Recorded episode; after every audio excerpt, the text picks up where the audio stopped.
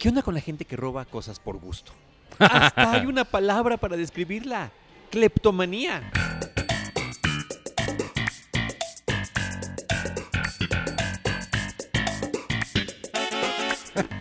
Bienvenidos a Seinfeld, un episodio a la vez. Eh, yo soy Iván Morales Yo soy Charlie del Río. y hoy vamos a hablar del episodio número 6 de la temporada 2. Ve que bien ya lo aprendí a decir Está todo. padrísimo. Des- Estoy muy orgulloso de ti. Se llama The Statue y lo transmitieron el 11 de abril de 1991. Una semana después, no siempre corresponde semana con semana, porque ya ves que hay semanas de descanso, Claro. eh, que son temporadas no tan largas ni demás. Esta es- creo que es de 13 episodios esta, Sí. esta segunda temporada. La anterior fue nada más de 5. Es decir, entre las dos no sumaban lo que en aquel entonces estaban acostumbradas unas temporadas completas. Es de- parecido a lo que sucede ahora, que Sí. ya las cosas... Pero ya, ya es, ya es otro formato Sí, distinto. total. Y que primero, antes del- de, la- de las plataformas, que son las que están dando la pauta ahorita, viene de la tele de paga, muy en especial de lo que hacía HBO. Sí. Entonces, sí son dinámicas distintas que correspondían a el, el tema de la distribución. Entonces, en una televisión abierta, como lo era NBC, las temporadas normales eran de más de 20 episodios. Sí. Recordemos que en la primera, lo platicamos en su momento, se trataba de darle un espaldarazo al proyecto. Eh, si funcionaba o no, lo dejaron en 5 nada más como un caso raro, inclusive hasta ese momento Y en verano. era la temporada más corta que se había hecho de un programa televisivo. La temporada 2 fue como, bueno, pues ¿cómo ves estos? Este, mm, dale poquito más de 10 episodios y ya después eh, cumplirán esos más de 20 episodios por temporada. Lo normal. Así es. Este, ¿Qué te pareció este episodio? ¿Cómo lo sentiste? Este episodio me gustó muchísimo. Sí. Me, me parece que tiene ya está completamente redondito en lo que tiene que ver con la psicología de los personajes, con su comportamiento, con sus interacciones. Es un episodio escrito por Larry Charles. eh, ya hemos hablado de él en otras ocasiones. Es como el tercer creativo Sí. en lo que tiene que ver con los guiones de la serie, no siendo los primeros Larry David y Jerry Seinfeld. Este se lo dejan completito a él en ese sentido, dirigido por Tom Cherons, que es el que dirigió toda esta segunda temporada de la serie. Y me parece que tiene eh, temas que también podrán ser repetidos, pero que tiene mucho el espíritu de lo que es la serie tal y como la recordamos, Sí. sin que sea un episodio clásico. Sí, cierto. Eso está chistoso, ¿no? Sí, pero O sea, sí tiene, todos todo, los... pero no es clásico. A mí me llamó mucho la atención, me voy a brincar hasta el final, pero eh, la forma en la que eh, específicamente el, el sombrero y el como el atuendo de detective de Kramer resuelve la trama principal, o sea, esta onda de juntar muy las dos tramas Sí. o las dos historias de forma en la que estén eh, funcionando hacia lo mismo. integrados. Es algo que vamos a ver muchas veces y muy bien y ya desde aquí ya se nota ya se empieza a formar. bastante bien hecho. Sí, aunque no, no tan perfecto como siempre, ¿no? Pero, pero está bien, es un gran paso. Sí, Ahora, la historia trata sobre una estatuilla de porcelana que Jerry encuentra en una caja de cosas que habían sido guardadas o heredadas Pues sí. por su abuelo que había fallecido hace tres años. La caja se quedó guardada. Kramer la vio que estaba por allí, dijo que hay ahí para ver, porque Kramer le gusta lo que se llama vintage, ¿verdad? lo que viene siendo la ropa usada, ¿no? Entonces dijo a ver qué me voy a agenciar y eh, mm, cuando abren la caja sale esta estatuilla eh, muy estilizada, muy alargadita de una mujer. Y, y lo primero que hace eh, George Constanza cuando la ve decir, no puedo creerlo, es idéntica a una estatuilla que estaba en mi casa, una estatuilla que yo, que mis papás no sé por qué querían mucho, yo la agarré como micrófono, se me resbaló y se rompió, y yo creo que soy como soy por la regañiza que me pusieron. sí. En ese, me dice, bueno, no, también porque vi a mi papá desnudo. y, y ahí está padre porque en muchos episodios posteriores siempre se preguntan, ¿por qué eres así, George? O sea, ¿qué, qué te pasó Sí. Para que seas así? Y bueno, ya vemos, poco a poco nos van dando pistas de, de su trágica infancia. Y ¿no? después que conozcamos a sus papás, ah, bueno, lo vamos a entender. Y también no los hemos conocido. No, no, pero cuando habla por teléfono sí te lo imaginas, o sea, sí, sí Ah, veo claro, a... Es cierto, es cierto. Ya hasta esta altura ya ha habido varios momentos en los que se mencionan Sí, o se supone que está hablando con ellos por teléfono y uno que ya conoce la serie, te estás imaginando, total, pero ahí están. Total, ahí total, total. ¿no? Pero bueno, a eso ya llegaremos cuando, Me- cuando aparezcan, hagan su entrada triunfal. Me llamó mucho la atención en el... Regresando a esta cosa de que Jerry nomás no está actuando, cuando están forcejeando por la estatuilla Kramer y George, Jerry está tratando de detenerlos, pero está botado de risa, pero no Sí. está ni siquiera intentando esconderlo. No, se ve que como que pocas veces lo intentó. Lo disfruto mucho, lo envidio, no, lo envidio, hace algo que te gusta. Siempre ha dicho en las entrevistas que estaban muy presionados por los tiempos, la producción semanal, eh, la lectura, los guiones, los actores, pero al final ya que estaban, y por eso me parece que ha trascendido la serie, Sí. por el corazón que tiene ahí, eh, aunque se salga de su personaje, que es el mismo, pero no es el mismo, no es una versión Una versión. curiosa de él, eh, lo disfruta plenamente y eso me, eso me encanta. Sí, total. Y eh, eh, bueno, de lo que se trata es ya que una vez en un juego rarísimo de como no sé cómo llamarlo. De Tin Marín de Doping. Anda, de Tin Marín, de- sí, eso. es, nada más que con otras palabras, en Claro. inglés, distinto. En vez de echarse un volado o en vez de pares o nones o en vez de tierra, papel o tijeras, Sí. decidieron que la forma de decidir... Sí conozco todas estas cosas, pero no me vienen a la cabeza. pero sí conozco todo pero esto. tiene sentido lo que te digo. Sí, claro. De Tin Marín de Doping Web. Sí, claro. Así es como deciden quién se va a quedar con la estatuilla, porque la encontró Kramer en la caja, pero la, el que lo reconoce es George, pero al que le sirve es, es George, pero Jerry ya le había dicho que a Kramer que encontrara, entonces dice, bueno, de Tin Marín de Doping Web. Y me encanta que le dice, me debes una, ¿eh? ¿Por qué? Porque dice que ganaras. ¿Hiciste que no fue bueno? You were it, ¿no? Que te toca hacer. Y dices, ah, entonces le toca a él, entonces yo me quedo con la estatuilla. Sí. Siempre tratan de interpretar las cosas a su favor. Y este. Y bueno, el, de, de lo que trata realmente es que viene. Que esta parte creo que culturalmente nos es muy ajena. Porque un estudiante, novio de una persona con la que está trabajando Elaine, va a venir a limpiar el departamento de Jerry. Creo que eso sí. Como que culturalmente es muy diferente en México. Es, es diferente. Se supone, eh, bueno, recordemos que Elaine ya está establecido que trabaja en la industria editorial. Ajá. está haciendo correcciones de estilo y en este episodio tiene la primera oportunidad de ser editora. Y bueno, esto que eh, gracias a Cine Premier, este, sobre todo tú, pero pues a mí como colaborador me toca de Sí, estar sí. en este tema de la industria editorial es padre, ¿no? Y ver cómo funcionan esas cosas, de ser editora de una joven escritora europea que va a lanzar su primer libro y que para el cual se tienen altas expectativas y eh, esta chica Elaine está entusiasmadísima con esa posibilidad. El personaje se llama Raba, el de la escritora, me encantó. Raba. No sé a ti, Raba. Así Sí. como es una mujer que se está fumando siempre, no le importan las reglas. En el elevador. Me parece atractiva. Me- no sé si a ti te pareció atractivo, ¿no? No, no, no guapísima ni no, pero así como que tiene su personalidad. Sí, pues parece que salió de una película muy diferente a esta serie. sí, eh, y, y está padre que no encaje. Está padrísimo que no encaje ahí en la serie. Y este y ella tiene un novio estadounidense, un estudiante universitario que para ayudarse pues está limpiando casas. Sí. Entonces sí, a, a todos les incomoda, inclusive a, a Jerry que necesitaba que alguien le ayudara con la limpieza. Este, quería contratar a alguien, pero Elaine prácticamente le impuso que el novio de la que le iba a ayudar con el libro, pues que lo metiera, ¿no? Como para tener esta mayor interacción Sí. con esta mujer y su, y su entorno y sus relaciones sociales. Y ahí es donde me parece que está también muy padre el personaje de este Del novio, estudiante del- sí. del novio, porque llega con su corbata y habla con de una manera demasiado ceremoniosa. Con una reverencia. Exagera, como bromeando. Con, o sea, él sabe que está bromeando, pero así es. Ah, Jerry, el gran comediante Ajá. del futuro. He aquí que estamos ante vuestra humilde casa. Una casa que quedará excelente y perfectamente limpia en cuanto, en cuanto usted haya regresado. Y otro, sí, sí, sí, te encargo ahí. El, el destapacaños está abajo del baño, ¿no? Este, y, y nada más me voy a remitir con esto a lo que sucede al inicio en el stand-up inicial, que está hablando justamente sobre el tema del trabajo doméstico. Y dice Jerry que le da como incomodidad Sí. eh, que alguien más vaya a hacer el trabajo de limpieza en tu casa mientras tú estás allí. Eso, es, es como, y, y- y me, me identifico mucho con eso. Yo también, mucho, muchísimo. mucho, mucho. O sea, yo no me siento a gusto mientras alguien más, a nosotros en la casa, te platico y les platico a todos los que nos escuchan. Una vez a la semana. Sí. Somos una familia clase mediera que los dos trabajamos y una vez a la semana una señora va y nos ayuda con el trabajo doméstico. Yo originalmente lo, lo tenía en, en- en fin de semana, porque digo, me gustaba estar allí por un tema de seguridad Y, pero al mismo tiempo me incomodaba muchísimo. Sí, claro. O sea, no ves la televisión a gusto porque efectivamente, y Jerry lo dice, Sí. tú estás sentado y la, la- la otra persona está barriendo y dice, o sea, esto es lo que no puedes hacer. Eso, es que, pero ¿Esto yo no, yo lo que, no, sé, puedes hacer.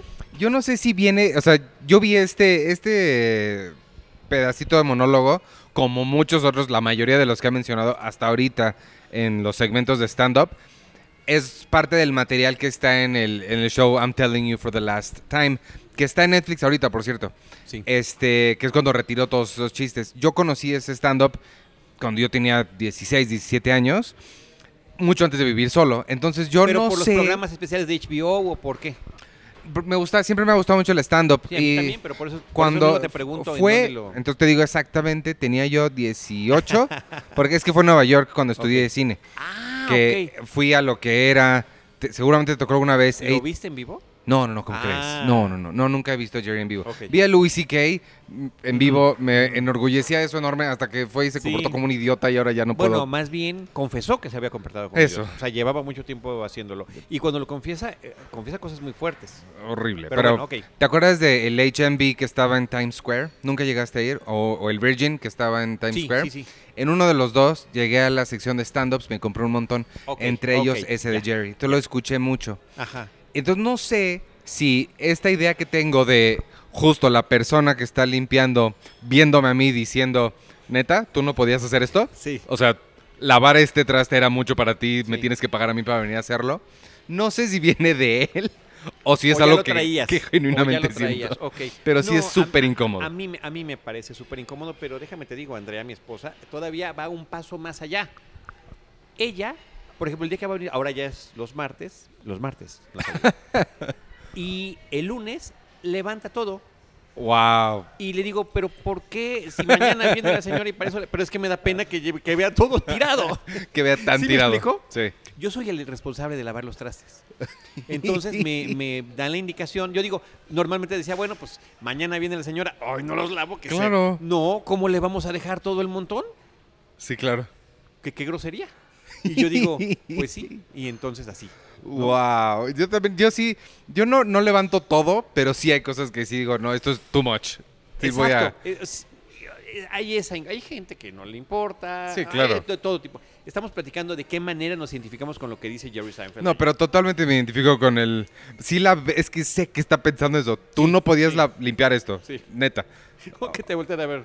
O sea, entiendo el trapeado y todo que te da flojera, pero esto en específico, no podías levantarlo tú. cosas que no podías hacer. Pero bueno, este, me enca- de- de- además de eso me gustó también mucho. Es que son estos momentitos, a mí los momentitos de Seinfeld son los que... Hay un momento en el que eh, Jerry le dice, está presumiendo lo bien que limpió el departamento este muchacho, y le dice, mira, es que limpió entre el refrigerador, es como Rubberman. Y la reacción de Elaine, y de, de nuevo, Julia Louis Dreyfus es un tesoro nacional. Sí. No hay un Rubberman. o sea, es Un la forma en de- la... Un hombre de hule, ¿no? Ajá. Un hombre de hule. ¿Cómo logró llegar a ese pequeño espacio de dos centímetros entre el refrigerador Ajá. y el otro mueble? Eh, pero en lo que se clava ella es... Claro. There's no En es- rubber en man. es- sí, hay, hay- hay el, el hombre elástico, está no sé quién más, pero Rubberman ese simplemente no existe. Eso me gustó mucho. Sí, y el tema es que la famosa estatuilla por la que fue el de Tin Marín de Dopingüe, la que, la que estuvo eh, en pleito y Ajá. demás, desaparece porque la habían dejado en el departamento de Jerry y cuando regresa no está. Y después van a visitar por un tema de trabajo de Elaine a la, a la escritora, donde viven juntos en ese mismo departamento, y descubre que la estatuilla está allí. Eso, eh, esa escena además está simpaticísima, porque en lo que ellos están en la cocina, los, los anfitriones, Ajá. y ellos están sorprendidos de lo que está pasando. Y Lane no quisiera que hubiera pasado porque eso le complica todo. Uno no puede entender el porqué de la cleptomanía selectiva, además, Sí. de esa cosa en particular. O sea, como dice Jerry, se pudo haber llevado el estéreo, se pudo haber llevado la televisión, se pudo haber llevado los electrónicos. ¿Por qué se lleva esta estatuilla? Ajá. Y me llamó mucho la atención ahí, creo que también se delata mucho la época. No lo vemos mucho, o hasta en el episodio pasado y este no, pero aquí sí se nota muchísimo la época en la que está porque tienen que ir al teléfono, usar el teléfono de la casa para hablarle a... Claro, para hablarle a alguien más. y sí, y sí lo noto como... Como que sí me brincan ya un análogo, poquito. es un mundo completamente Sí, análogo. sí, En los totalmente. que viven estos personajes. Y además el no saber qué hacer. O sea, ¿cómo vas a enfrentar esa situación? Sí. Y mientras las otras, además, eh, en el caso de Elaine, la relación que lleva con esta escritora Raba significa un ascenso en su carrera, donde además la propia escritora, escritora no recomendó a Elaine, como le dice, exigí que tú fueras mi... mi I demanded it, ¿no? Sí. Yo exigí que tú fueras mi editor. Y súper orgullosa Elaine, Súper, entonces. No, increíblemente orgulloso. Entonces, que tuviera allí un, un asunto que complicara las cosas o de que fuera un malentendido de que era la misma estatuilla y la supuesta posible admisión de culpa es extraño. Eh, yo hace ratito antes de empezar esto anotaba mi única anotación, mi única anotación para este episodio fue Jay Peterman. Jay Peterman será más adelante uno de los jefes que tiene Elaine, eh, que trabaja en, el, en la industria de la venta por catálogo. Pero los catálogos de Jay Peterman, de acuerdo a la serie, son muy, muy eh, sofisticados en el tema de la descripción Muy de cada literarios. objeto. Muy literarios. Y lo chistoso de Jay Peterman es que habla como si los estuviera leyendo. Sí. Como si estuviera leyendo además a Shakespeare. Sí. Estas botas han significado para mí algo inusualmente bello, ya que gracias a su poder, pero también a su comodidad, pude escalar aquella montaña que parecía un obstáculo insalvable. ¿no? Y así es como también habla este personaje. Sí, Entonces total. siento que ahí hay como esa conexión. Ah, claro. ambos, ¿no? Sí, de hecho Por, sí. eso, por eso quería recordarme. Ya, claro, de- sí, del sí, sí, ya, de ya, ya lo vi. El otro momento que yo destacaría muchísimo es cuando van a confrontar, o va Jerry a confrontar al estudiante este que van a, a Monks. Se citan en el restaurante, Que en la cafetería, en la, como en la cafetería como en la que estamos. Que esa también, porque hablaron, estoy asumiendo que eran 7, 8 de la noche, Sí. hablan por teléfono, nos vemos mañana a la una. ¿Y ¿A qué se dedica esta gente? Bueno, él era estudiante, él es estudiante, y sus, sus horarios son abiertos. Pero sí me, me- Nueva digo, York. sí, y Jerry es comediante y George trabaja en bienes raíces. Así es. Supongo así que es. tiene el, pero y sí. Kramer no tiene trabajo. O sea, la Al- única que tiene una chamba fija es eh, Elaine. Pero a la una de la tarde en martes y es como vamos a tomarnos un café, vamos. Es Este, que esa es la parte que nos da envidia. Yo creo que por eso lo yo creo que da envidia. Los que somos... Y, y lo confronta Jerry, ¿no? Sí. Este, le empieza a preguntar de la estatua y no sé qué. Pero ahí quien, quien brilla es Jason Alexander, que está sentado atrás de Jerry y reaccionando todo y hablando solo. Y la forma en la que habla solo es, Está es, es- es genial. Como, ah, sí, claro. Ah, no, sí, no, por supuesto que sí. Porque el otro está diciendo que no, que él no se la robó, Ajá. que la compró en una tienda de empeño, pero que esa tienda de empeño, bueno, quisiera hablar con él. Ah, no, es que el dueño ya se fue a vivir a otro lado, pero sí que quizá yo lo consigo y te pueda hablar. O sea, inventando una serie de cosas absurdas, ridículas, que hasta que explota George y se levanta para Se levanta. enfrentarlo él también. Pero el otro nunca admite su culpa. No. Nunca admite su culpa. que eso es, eso es lo interesante. Entonces tienen que fraguar cómo poder recuperarla. Y entonces nuevamente se reúnen en el departamento de Jerry y siguen entre Elaine, Jerry, George y Kramer, que está allí platicando el tema. y Kramer, no me gusta esto. No me lo gusta. único que hace es reaccionar. Esto no me gusta. Esto no me gusta. Y me parece que, y esa fue la intención de Larry Charles cuando escribió este episodio, era darle un lugar más de brillo, un momento de más de brillo al personaje de Kramer. Sí. Y creo que lo hace muy bien porque hace, una, hace algo que ese es mi momento favorito del episodio, eh, que es disfrazarse con la ropa que además era del abuelo, Sí. de sombrero, de gabardina, presentarse en el departamento de este estudiante de Ray Thomas y de enfrentarlo como si fuera un policía. Lo somete, lo pone contra la pared, empieza a revisar el departamento, encuentra la estatuilla, la guarda y se la lleva. Ajá. Y aún así, con la presencia su- supuestamente un policía, o un policía encubierto, o un falso policía, como quiera que lo haya visto este hombre, nunca admite su culpa. Sí. Ah, y Sí, lo, mejor del, y lo mejor del episodio es que antes de cuando, cuando an- instantes antes de que toque la puerta Kramer, el otro está tomando la estatua Sí. sus manos y le está viendo. Como que se, se salió con la suya. Sí, es me- genial. Ese y el elevador. El elevador entre. ¿Cómo dijimos que se llama? Barda, Raba. Bar- Raba Raba. y Elaine. En el que ella, Elaine le dice: Yo ni me voy a meter en eso. Se cierran las puertas, se abren en el siguiente piso Y y ya ya, están discutiendo. discutiendo. Sí, y se Este. abre otro piso. Son como tres o cuatro veces que se abre el elevador y el, el pleito entre ellas crea hasta un rompimiento donde en la última escena, en la última abierta del elevador, Elaine arroja el borrador sí. del- a la basura directamente, ¿no? Pero lo que- Esos borradores que además eran análogos. O sea, no tenías tu copia en tu Ah, computadora. claro, no había pensado eso. No, No, lo- ahí estaban todos. sus igual y ellos sí tenían computadora, ¿no? En la editorial, Pero ¿no? esas, acuérdate, la corrección de estilo era, era Claro, o sea, wow. trabajaba sobre el- una copia, pues, Sí, sí, sí. efectivamente, no es el original, pero sobre esa estás haciendo sus- tus anotaciones. Y- Claro. Y, va- vas con esa copia de un lado para otro. Y me, y me gustó mucho la que a la mitad de esta pelea ella, la, Elaine le dice, es una, no, la otra le dice, es una pequeña coincidencia, coincidencia, Ah. y le contesta, no existen las pequeñas coincidencias, o son coincidencias o no son. Me, me encantó que tuvieran esta tangente de repente para discutir semántica. Sí. Claro, claro. es lo que fuera de directamente platicaba del minutito. Ah, sí. Cuando la gente dice un minutito, no hay minutitos ni minutotes, los minutos duran 60 segundos. Eso no lo puedes cambiar. Que tú le digas minutito de cariño no significa que va a durar menos. No hay forma. Y eso, eso pasa con el tema de la... De cariño, de la eso está muy bueno. ¿Por qué, haga- por qué le dices- hablas al tiempo de cariño? Este, y bueno, al final, pues sí recuperan la, la- la estatuilla, como, como Gracias acabas de decir. al- a la intervención de Kramer, que por cierto, nada más en términos de cultura televisiva, pues era un homenaje a un personaje de Dragnet, Ah, de claro. una serie de, de- de detectives, eh, donde se menciona el nombre del personaje y además está pues ahí anotado en las notas de producción de este episodio que Larry Charles vio episodios previamente. Ah, sí. Así, sí, los estuvo viendo como para meterse en la onda y, y darle esta oportunidad que después será algo que Kramer explote constantemente, el como de tratar de tener diferentes personificaciones. Personalidades. Si- siendo, el, siendo a la vez él mismo. Sí. ¿Sí me explico? Sí, claro. Sí, una versión de Dragnet, pero de Kramer. Eh, O sea, de Kramer, o sea, evidentemente de Kramer. que Dragnet quizá nuestros es- escuchas más jóvenes no la recordarán, pero lo que sí van a recordar es la canción, porque Sí. al igual que la de Bonanza, se volvieron como canciones que superaron al, Clásicos. a- al programa al que pertenecen. Art of Noise inclusive tiene, búsquenla esa versión, está padrísima, eh, donde es un mix, no sé cómo... Ah, sí, mezclan- sí, sí.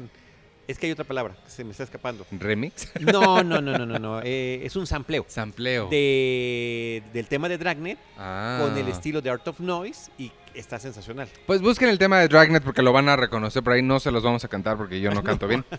Este, ¿qué más? ¿Algo más que quieras eh, destacar de este? Pues el, el- No, yo creo que lo principal ya se, ha, ya se ha mencionado, es la cuestión del espacio, el lugar que le dan a Kramer, la forma en la que finalmente, a pesar de que no se quería entrometer y de que iba en contra de su carrera, y de que estos personajes, lo, lo dijimos desde el episodio 1, son sumamente egoístas, sí termina ganando el tema de cierta solidaridad que se están teniendo. Solidaridad para eh, darle a un amigo, eh, preferir a uno sobre otro porque quizás le, pu- le pudiera convenir más que uno tuviera la estatuilla, generosidad para otro de ir a recuperarla, Claro. este, generosidad de dejar una chamba que te iba a beneficiar mucho, pero eh, dándole la razón a, a tu grupo. Entonces me parece que sin querer, muy seguramente sin querer, el, el tema es de la solidaridad. Que ahí cuando ella deja el, eh, el trabajo y les cuenta, todavía no existe esa frase que eventualmente existirá en la serie, pero vendría muy al caso un That's a shame. Exactamente. exacto, exacto, exacto. Sobre todo por el desenlace de la pobre pieza. ¿no? Exacto. Yo, Es una tontería. Eso sí me parece un absurdo innecesario, pero bueno. Hay dos cosas que yo sí quiero destacar. Una es esa, que de verdad la serie se empeña en decirnos desde ahorita que George nunca va a ganar, porque ya tenía la estatua, ya había todo, y la tiene que tirar. Que, Bueno, o sea, sí es una babosada no se le como la cae a él, tira, pero pues le pegan y la Le- tira. claro. O, o sea, pero justo después de la pel- del forcejeo el, del principio, esa no la rompió, pero le dan una palmadita en la espalda y sí la tira, y sí es un poco... sí.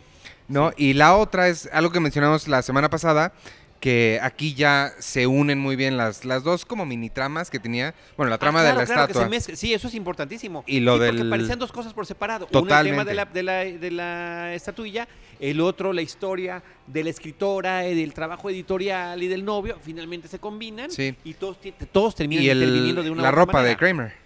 Claro, la ropa que era del abuelo, que es con lo que abre el episodio cuando están tratando de meter la caja, un humor muy de slapstick, muy de, de- Exacto. de- de comedia, este, eh, eh, de, eh, de humor visual, ¿no? Físico.